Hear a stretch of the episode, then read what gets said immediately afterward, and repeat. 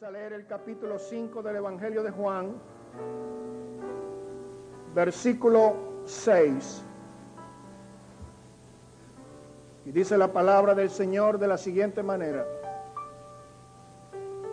Y cuando Jesús lo vio acostado y supo que llevaba ya mucho tiempo, le dijo, ¿quieres ser sano? Repita conmigo en esta noche, ¿quieres ser sano? Yo quiero hacer una pregunta y al mismo tiempo establecer el tema de esta noche. ¿Cuántos quieren un cambio en su vida? ¿Cuántos quieren un cambio en su vida?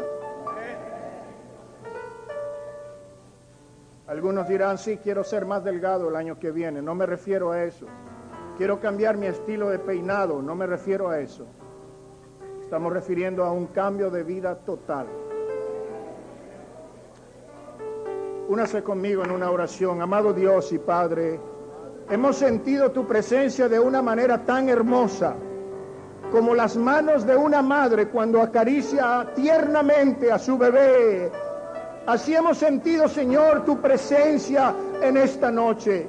Esa fragancia, Señor, del Espíritu Santo que se pasea y se mueve en medio de este pueblo. Gracias, Señor.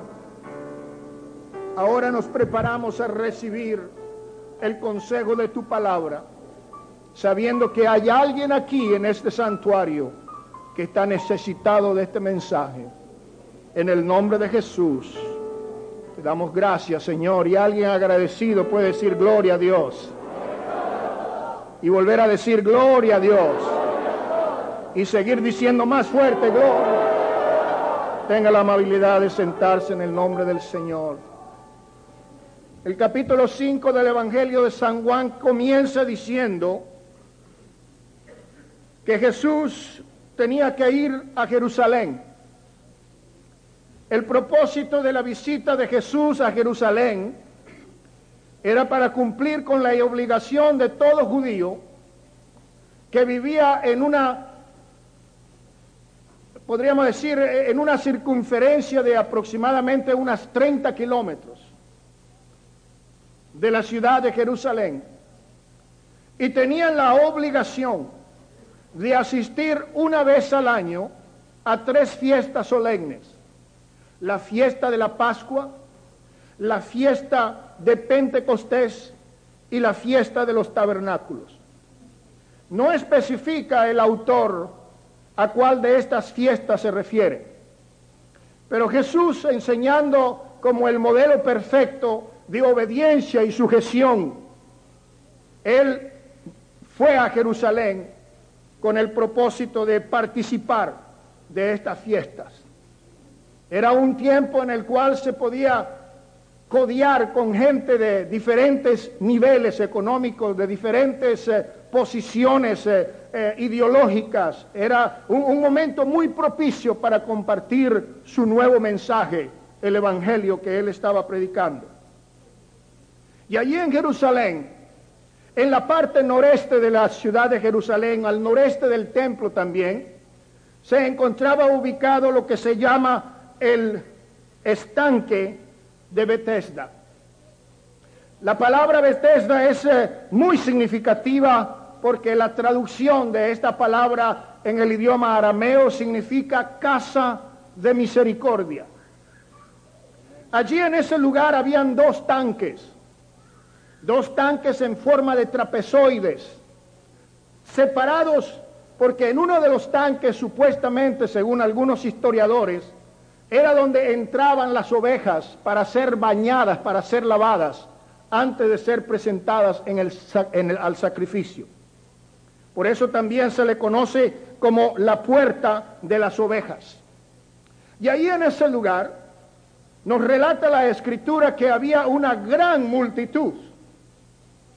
Y yo les he pedido a mis estudiantes que cuando se refieran a una palabra como esta, sean específicos en indicar a qué se refiere. Porque para muchos una multitud pueden ser diez, para otros tal vez pueden ser 100, para otros tal vez pueden ser 500 y para otros tal vez 1000. No sabemos específicamente qué cantidad, pero podríamos imaginarnos que ahí habían varios centenares de personas. Y todas estas personas son identificadas como personas enfermas. Juan, el autor de, esta, de este relato, nos indica que había tres categorías específicamente. Habían ciegos, habían cojos y también habían paralíticos.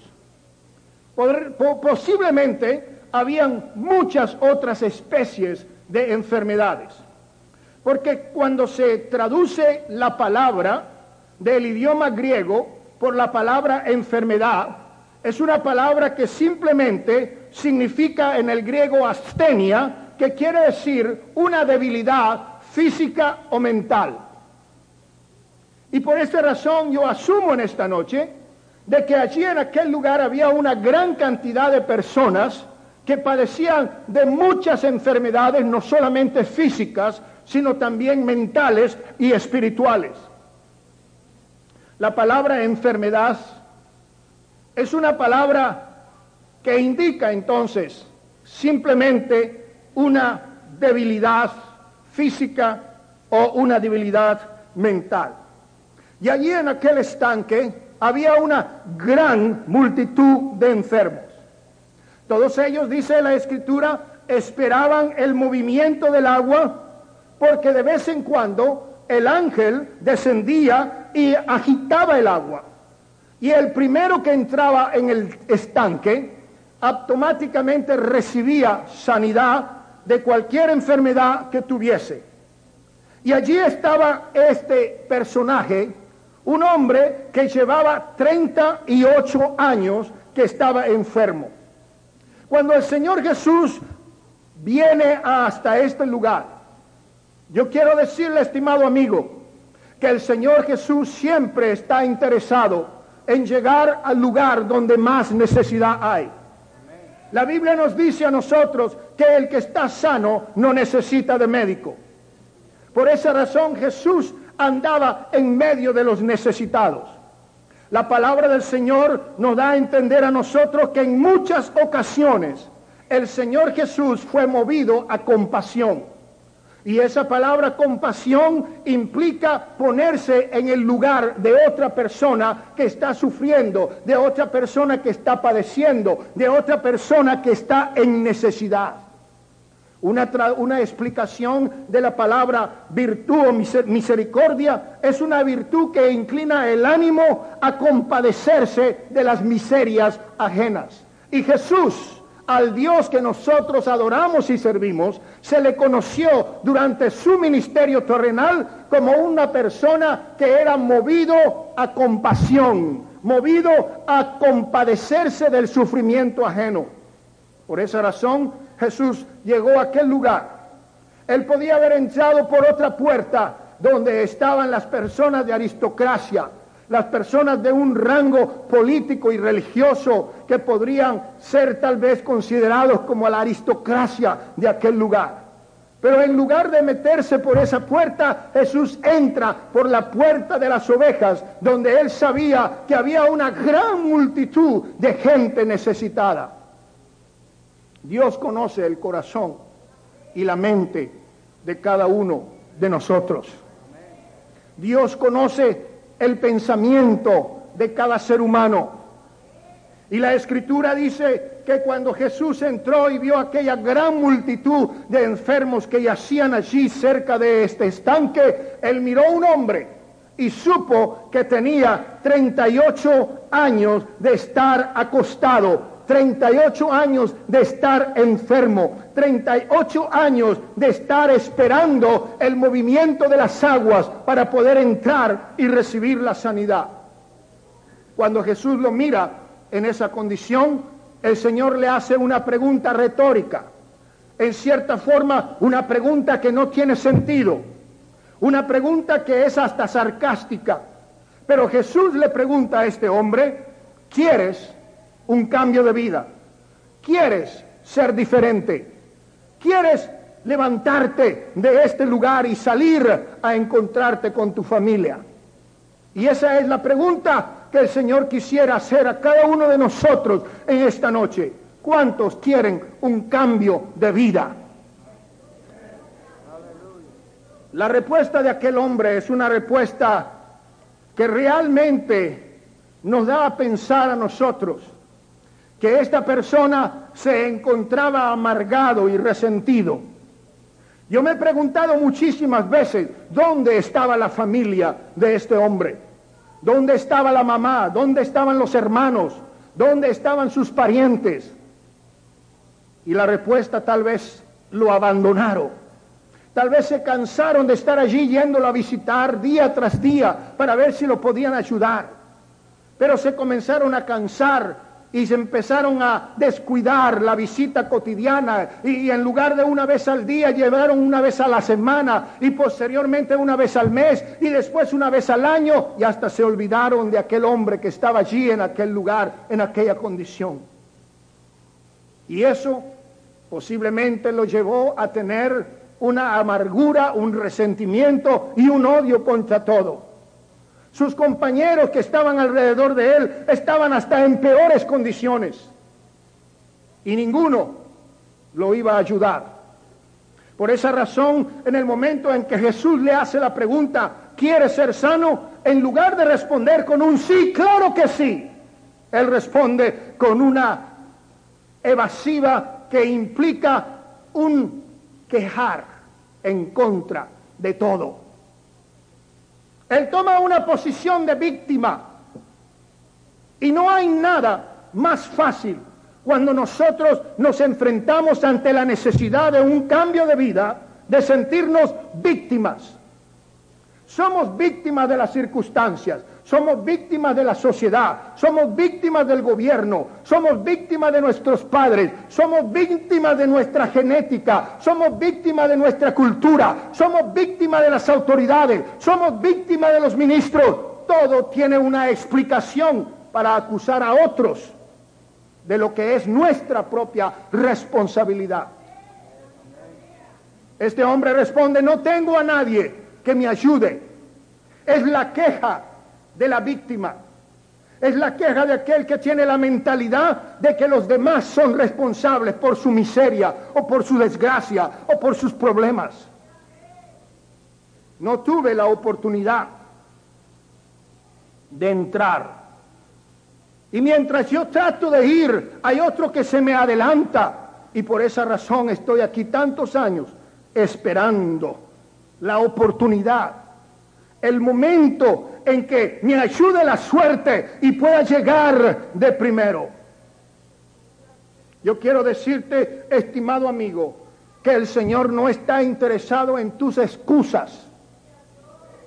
Es necesario que cada uno de nosotros tomemos responsabilidad por nuestras propias acciones, tomemos responsabilidad por el estilo de vida que estamos viviendo, tomemos responsabilidad por los problemas en los cuales nos hemos metido. Yo he escuchado, y tal vez usted también, cuando alguien con la intención de excusarse, en lugar de decir, yo soy un vicioso, yo me emborracho todos los días, yo uso drogas, fumo marihuana, crack, le meto a la cocaína, a todo lo que encuentre. Y cuando no hay nada disponible, hasta goma de pegar zapatos le vuelo. Hasta los inhalantes como el aerosol o el spray para el cabello lo uso con tal de sentirme elevado. Pero no hay nada que yo pueda hacer, porque esa es una enfermedad. Yo soy alcohólico porque soy un enfermo. Eh, eh, la culpa es de mi herencia genética. Yo nací con la predisposición a ser un borrachito. ¿Cuántas veces ha escuchado ustedes esta explicación? Los homosexuales nacen o se hacen.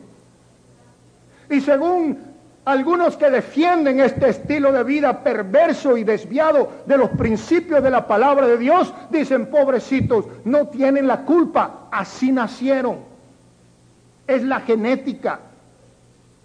Y hay quienes manipulando algunos datos de información estadística, es posible que aparezcan con algunas evidencias que posiblemente respaldan esta teoría. Pero yo quiero decirte en esta noche, estimado amigo, nosotros somos responsables por nuestra propia forma de ser. Somos responsables por nuestro comportamiento. Yo he escuchado a más de uno decir, yo quisiera hacer lo bueno, pero es que el diablo es el que me pone tropiezo para que yo siga cayendo. Es tiempo, estimado amigo, de comenzar a tomar responsabilidad por nuestras propias acciones para poder conseguir la ayuda que nos cambie nuestra manera de pensar, nuestra actitud y de esa manera podamos también cambiar nuestra manera de vivir. De acuerdo con la definición de la Organización Mundial de la Salud, que se estableció en el año 1948. Salud es un estado completo de bienestar físico, mental y social, y no necesariamente la ausencia de enfermedad. Yo quiero hacer una pregunta en esta noche basándonos en el concepto de la Organización Mundial de la Salud. ¿Quién realmente está sano? ¿Quién realmente está en un perfecto y completo bienestar físico, social y mental? Y la respuesta es ni uno. Yo he estado investigando 11 diferentes categorías en las cuales nosotros podemos estar desequilibrados. Y en primer lugar podemos hablar del aspecto físico. Yo puedo decir que la gran mayoría de personas aquí presentes y todos aquellos que puedan escuchar este mensaje a través de la grabación o a través de cualquier otro modo, tienen que reconocer que de alguna manera en el aspecto físico hay algo que desean cambiar. Si es desde el punto de vista estético, algunos que están gordos quieren ser flacos, otros que están flacos quieren ser gordos, unos que son chaparros quieren ser más altos, los que son muy altos desearían ser más pequeños. Hay algo físico que posiblemente usted o usted quiera cambiar. Desde el aspecto de salud, hay algunos que tienen diabetes, hay otros que tienen artritis y reumatismo, hay otros que sufren de problemas de los riñones, etcétera, etcétera, etcétera, etcétera. El libro de clasificación de enfermedades es un libro del tamaño de dos guías de teléfono de la ciudad de Houston puestas juntas. Ahí usted consigue todo tipo de enfermedades de la A hasta la Z.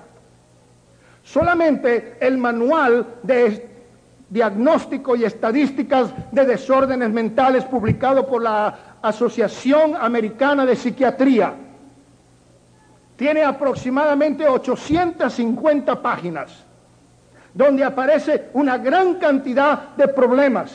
Y uno de ellos, para que usted se dé cuenta, es el siguiente. Si usted consume diariamente más de 200 miligramos de cafeína, usted es considerado un enfermo mental adicto a la cafeína. Algunos no lo sabían, pero ahora ya lo saben. Digo esto con el propósito de que nos demos cuenta la gran magnitud de lo que implica el concepto de enfermedad desde el punto de vista físico. Pero no solamente eso, hay quienes en lo psicológico, en lo emocional, en lo sentimental, también se encuentran desequilibrados. Hay quienes sufren de ese mal que se llama la ira, el coraje, la violencia. ¿Y cuántas veces han querido cambiar esa manera de ser? ¿Cuántas personas hay que se sienten deprimidos, se sienten con ansiedad, se sienten desesperados ante los problemas de la vida y quisieran ver una luz de esperanza y cambiar su manera de vivir? ¿Cuántos hay que están teniendo problemas en la familia? Esposas que se están quejando de sus esposos por el maltrato, por la falta de consideración, por muchas cosas que son irresponsables algunos esposos y al mismo tiempo en viceversa esposos que están quejándose de sus esposas porque no están cumpliendo como mujeres cristianas. ¿Cuántos han oído decir que hay problemas en la familia con jovencitos rebeldes, con muchachos que a los 12 años ya están descarriados en un camino que los va a llevar segurito a una prisión? Hay problemas en la familia, en lo financiero. ¿Cuántos se quejan de que no le alcanza el cheque para cubrir los gastos del mes? En lo laboral, ¿Cuántas personas no están satisfechas con su trabajo? Quisieran algo diferente. En lo económico, en lo político, en lo financiero, en lo interpersonal, en lo educativo y en muchas otras más áreas del vivir humano tenemos desequilibrio. Por eso yo puedo decir esta noche que es imposible que una persona pueda estar en un perfecto estado de equilibrio, de bienestar físico, mental y social. Eso implica que hay una gran necesidad por una verdadera sanidad, que hay una gran multitud de enfermos aquí esta noche que no necesariamente tienen que estar ciegos o paralíticos o cojos hay personas que espiritualmente están enfermos porque en su corazón están albergando pecado y están albergando aquello que a Dios desagrada. Hay una gran multitud de enfermos. Pero yo quiero en esta noche decirte, has venido al mejor lugar. Has entrado por la puerta de las ovejas y la palabra Bethesda significa casa de misericordia.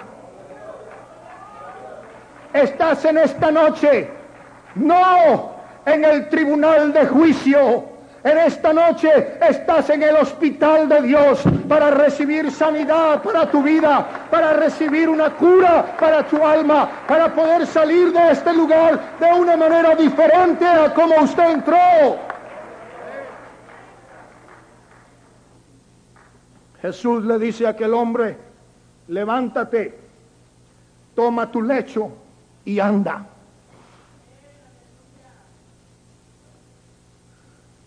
Yo quiero decirle, escúcheme, por favor. Dios es todopoderoso. ¿Cuánto lo creen esta noche? No hay nada imposible para Dios. Pero hay algo que dice la escritura que limita el poder de Dios. La Biblia dice, sin fe es imposible agradar a Dios. La Biblia dice, para el que cree, todo es posible. Tenemos un Dios que todo lo puede. Un Dios para quien no hay absolutamente nada difícil ni imposible.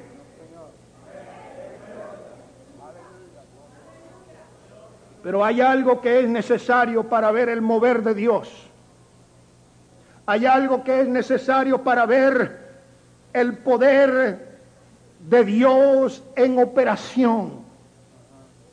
Ese canto hermoso que dice, fe mueve la mano de Dios, es una realidad.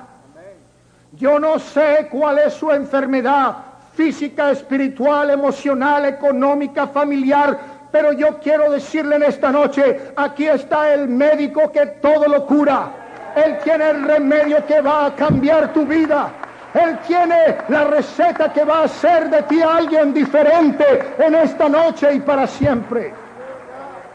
Aleluya.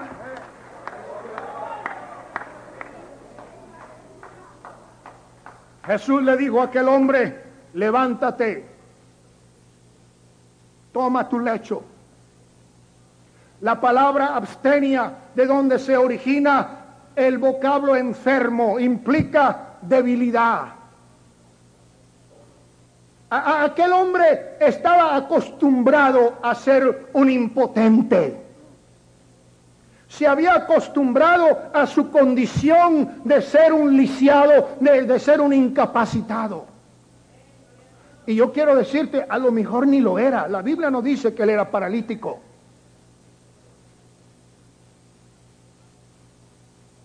Pero hay personas que se han acostumbrado a la idea de ser impotentes han aprendido la impotencia y se han echado simplemente al abandono creyendo de que ya no hay nada que puedan hacer para cambiar. Se acostumbran a esa condición de enfermos. Se acostumbran a esa condición de alcohólicos. No hay nada que yo pueda hacer. Soy un alcohólico porque nací alcohólico, porque mi papá era alcohólico, porque mi abuelo era alcohólico, porque la herencia genética que recibí de ellos es de un alcohólico. Y se sienten incapacitados, impotentes para obtener un cambio en sus vidas que los haga libre del alcoholismo. Pero Jesús le dice, levántate. Y aquel hombre pudo haber dicho, pero qué ingrato es usted, qué cruel. ¿No se da cuenta que soy aquí un lisiado, un enfermo, un paralítico, un enfermo? Pobrecito de mí, soy una víctima. Pero algo hizo mover la fe en el corazón de este hombre. Ah, hay un canto que dice, cuando todo lo hayas probado y cuando todo te haya fallado, prueba a Cristo. Had you tried everything and everything has failed, it's time to try Jesus. Cuando todo te haya fallado, cuando tus amistades te han fallado, cuando el trabajador social te ha fallado, cuando el psiquiatra y el médico y el psicólogo y el sacerdote te ha fallado, es tiempo de probar al que nunca nos falla. Se llama Jesús.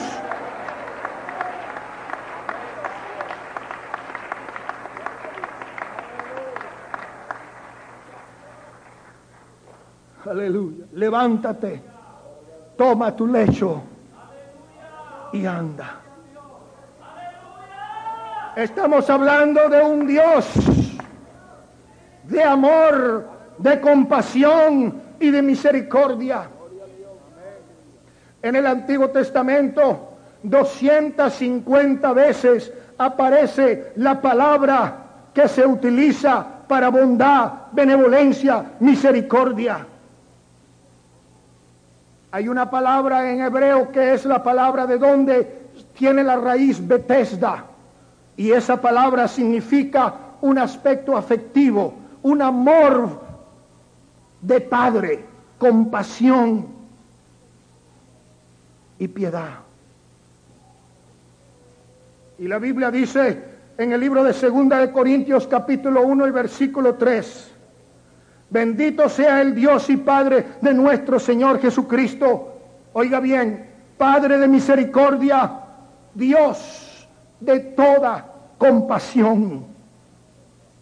También en el libro de Éxodo capítulo 34 y verso 6, Jehová fuerte y misericordioso y piadoso, tardo para la ira y grande en misericordia y verdad. Nehemías capítulo 9, verso 17. Tú eres Dios que perdonas, clemente y piadoso, tardo para la ira y grande en misericordia. Dios te ama. Dios quiere tu bienestar total, mental, físico y también social. Él quiere hacer un cambio en tu vida que te saque de tu miseria. ¿Saben ustedes que este hombre allí estaba rodeado de gente igual que él? La miseria llama la miseria. La pobreza llama la pobreza. Los borrachitos se juntan en bola para tomar. Los drogadictos se juntan también para fumar. Pero es tiempo de salir de la miseria. Es tiempo de salir de la pobreza. Es tiempo de salir de la enfermedad. Es tiempo de cambiar de vida. Levántate y toma tu lecho. Aquel hombre tenía dos opciones. La primera opción era decir, ¿cómo me voy a levantar si soy un paralítico, un impotente? Pero la fe viene por el oír. Y no oír la palabra de cualquier hombre viene por oír la palabra de Dios. Y el que dijo, levántate.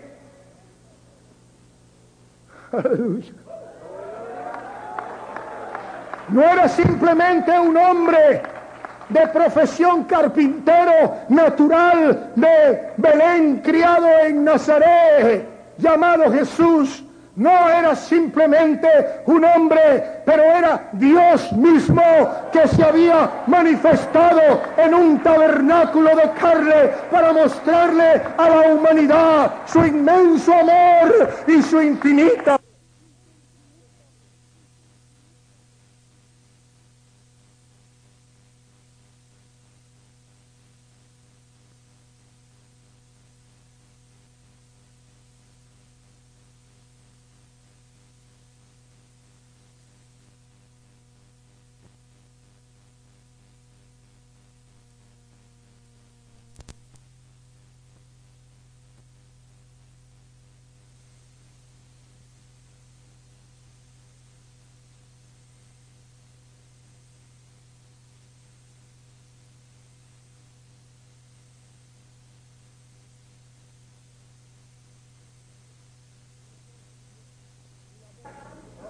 y la voz de Dios. La voz de Dios ordenó a aquel hombre, levántate, toma tu cama y anda. Inmediatamente aquellos músculos debilitados que tenían 38 años de estar inactivos. Yo no sé si alguna vez usted ha tenido un yeso, pero cuando yo tuve mi accidente en la motocicleta a la edad de 16 años, me pusieron un yeso que comenzaba aquí en mi pecho y espalda y bajaba hasta mis piernas y mis piernas estaban abiertas como una Y. Y estuve así por tres meses. Cuando me sacaron de ese cascarón y me pusieron otro solamente en la pierna, yo no me podía sentar, me mareaba, me daba vuelta todo, porque había estado acostado por tres meses. Y cuando me quitaron el otro yeso de la pierna, mi pierna estaba rígida como un palo, no se podía mover. Estaba recibiendo terapia física todos los días. Por más que me ponían tratamiento de agua y de cera y de ejercicio, mi pierna estaba rígida porque había estado cinco meses sin mover un músculo. Ustedes se imaginan aquel hombre, 38 años.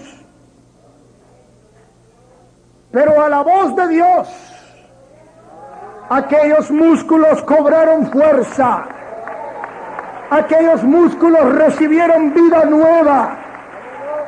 Y aquel hombre no solamente se levantó, sino que saltó y corrió y brincó y alabó a Dios.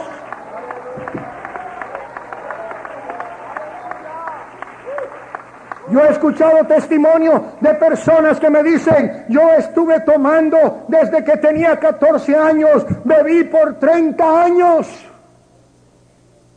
Pero un día tuve un encuentro con Jesús. Y lo que no pudo los consejos de mi madre, lo que no pudieron las lágrimas de mi jefecita cuando me suplicaba que parara de tomar lo que no pudo hacer mi esposa y mis hijos cuando llorando me pedían que no saliera a emborracharme. Un día, cuando tuve un encuentro con Jesús, Él cambió mi vida, me dio nuevas fuerzas y desde ese día no he vuelto a ni siquiera oler el alcohol, porque cuando Jesús sana, Él hace la obra completa y restaura al hombre, a la mujer.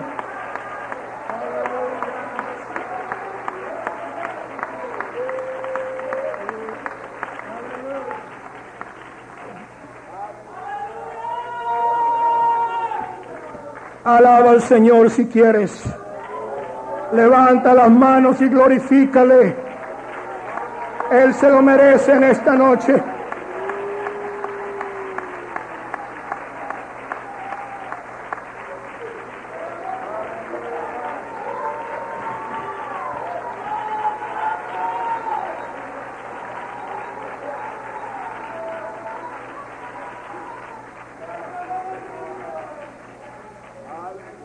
En esta noche la Biblia nos dice en el libro de Gálatas capítulo 5.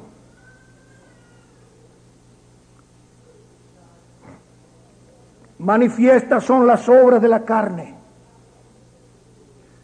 Adulterio, fornicación, inmundicia, lascivias, idolatrías, hechicerías, enemistades, pleitos celo, ira, contienda, disensiones, herejías, homicidio, borracheras, orgías y cosas semejantes. Yo me pregunto en esta noche, ¿cuántos enfermos se encuentran aquí en este lugar? Que realmente desean un cambio de vida. Y la Biblia nos da una lista. Y nos dice, ¿o no sabéis que los borrachos, los idólatras, los fornicarios, los adultos, los hechiceros, los homosexuales, los homicidas, y da una lista grande de enfermos, no entrarán en el reino de Dios. Pero continúa diciendo, y esto eran algunos de ustedes. Pero ya el poder de Jesús los ha cambiado en una nueva vida.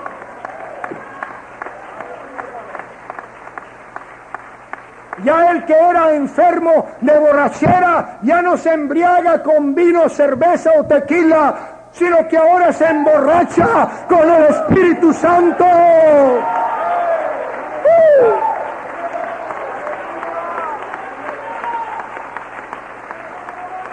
En esta noche Jesús está aquí y te dice, si quieres un cambio de vida, levántate.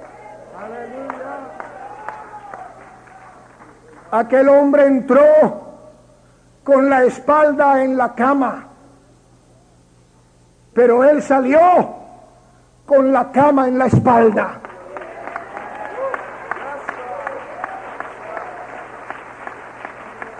Yo no sé cómo usted vino en esta noche. A lo mejor algunos se echó su taquito de marihuana antes de venir al culto. Yo no sé cómo está su vida. Yo no sé cómo usted está viviendo delante de Dios. Pero sí estoy seguro de una cosa. Si usted quiere un cambio de vida, si usted está hastiado, obstinado, enfermo de estar enfermo, está completamente decepcionado de la clase de vida que está llevando esta noche, el maestro está aquí para hacer la diferencia en su vida.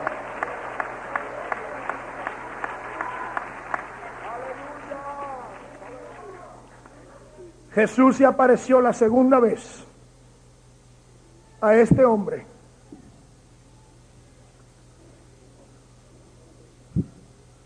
A él lo estaban cuestionando, bueno, ¿tú por qué cargas tu cama en día de reposo?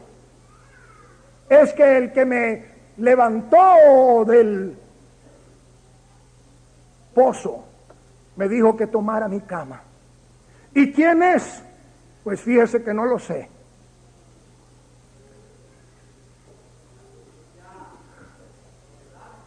Pero mire, Jesús lo halló de nuevo. Y ya no estaba en el pozo de Bethesda. Ya no estaba en el pórtico de las ovejas. ¿Sabe dónde estaba? Estaba en el templo alabando a Dios. Cuando Dios hace el cambio en su vida, lo va a sacar de la cantina, lo va a sacar del estadio jugando fútbol y soccer, lo va a sacar de jugar las cartas, lo va usted a sacar de lo que estaba haciendo y lo va a traer al templo para alabar a Dios.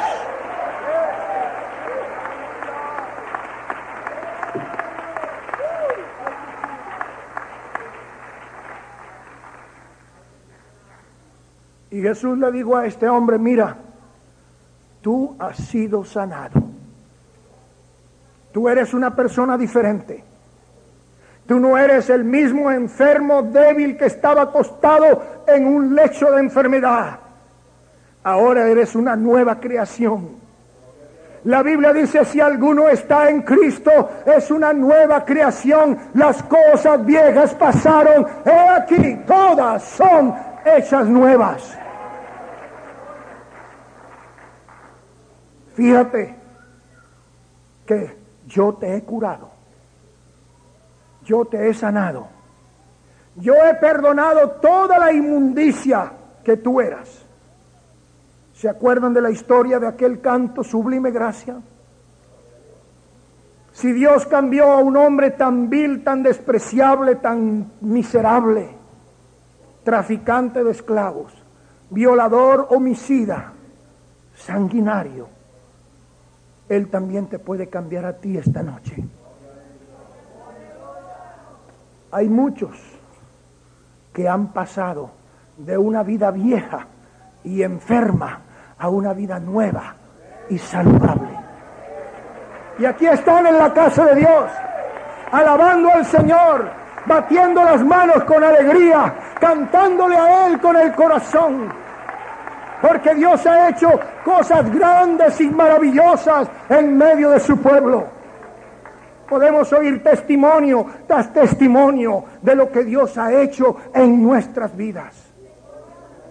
Pero el Señor tiene un consejo, un mandamiento, una admonición en esta noche.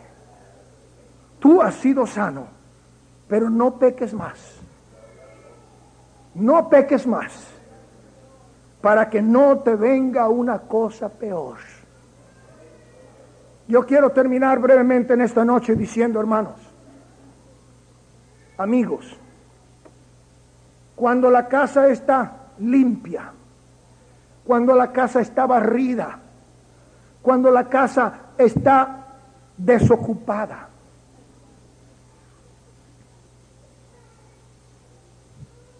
eso se refiere a lo que la Biblia dice, cuando Dios echa del hombre o de la mujer todos esos demonios que lo tenían esclavizados a una enfermedad espiritual llamada pecado,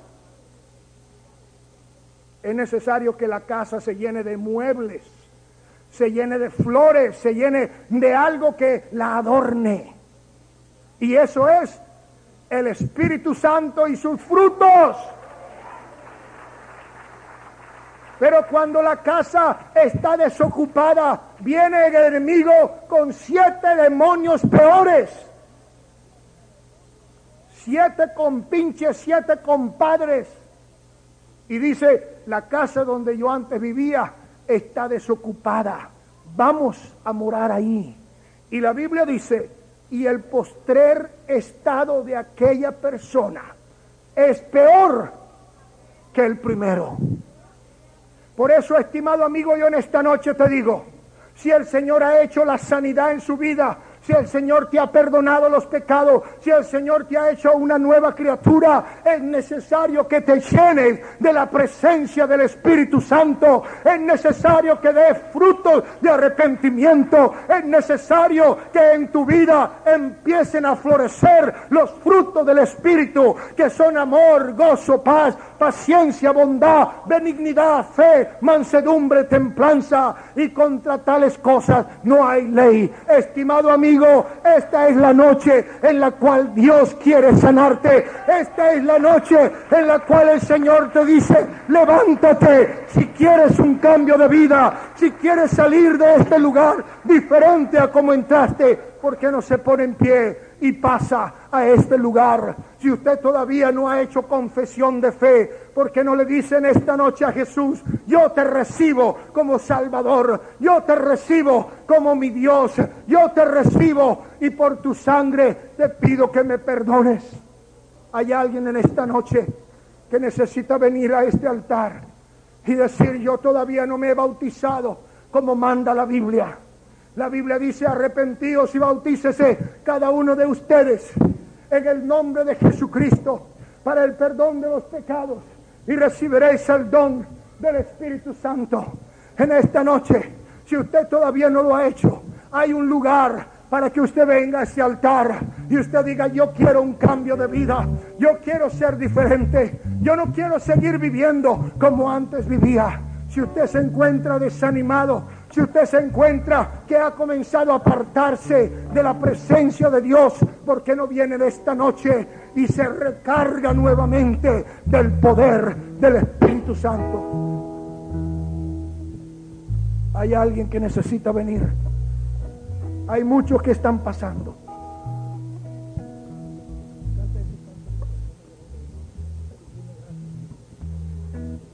Hay una gran misericordia en esta casa. This is the house.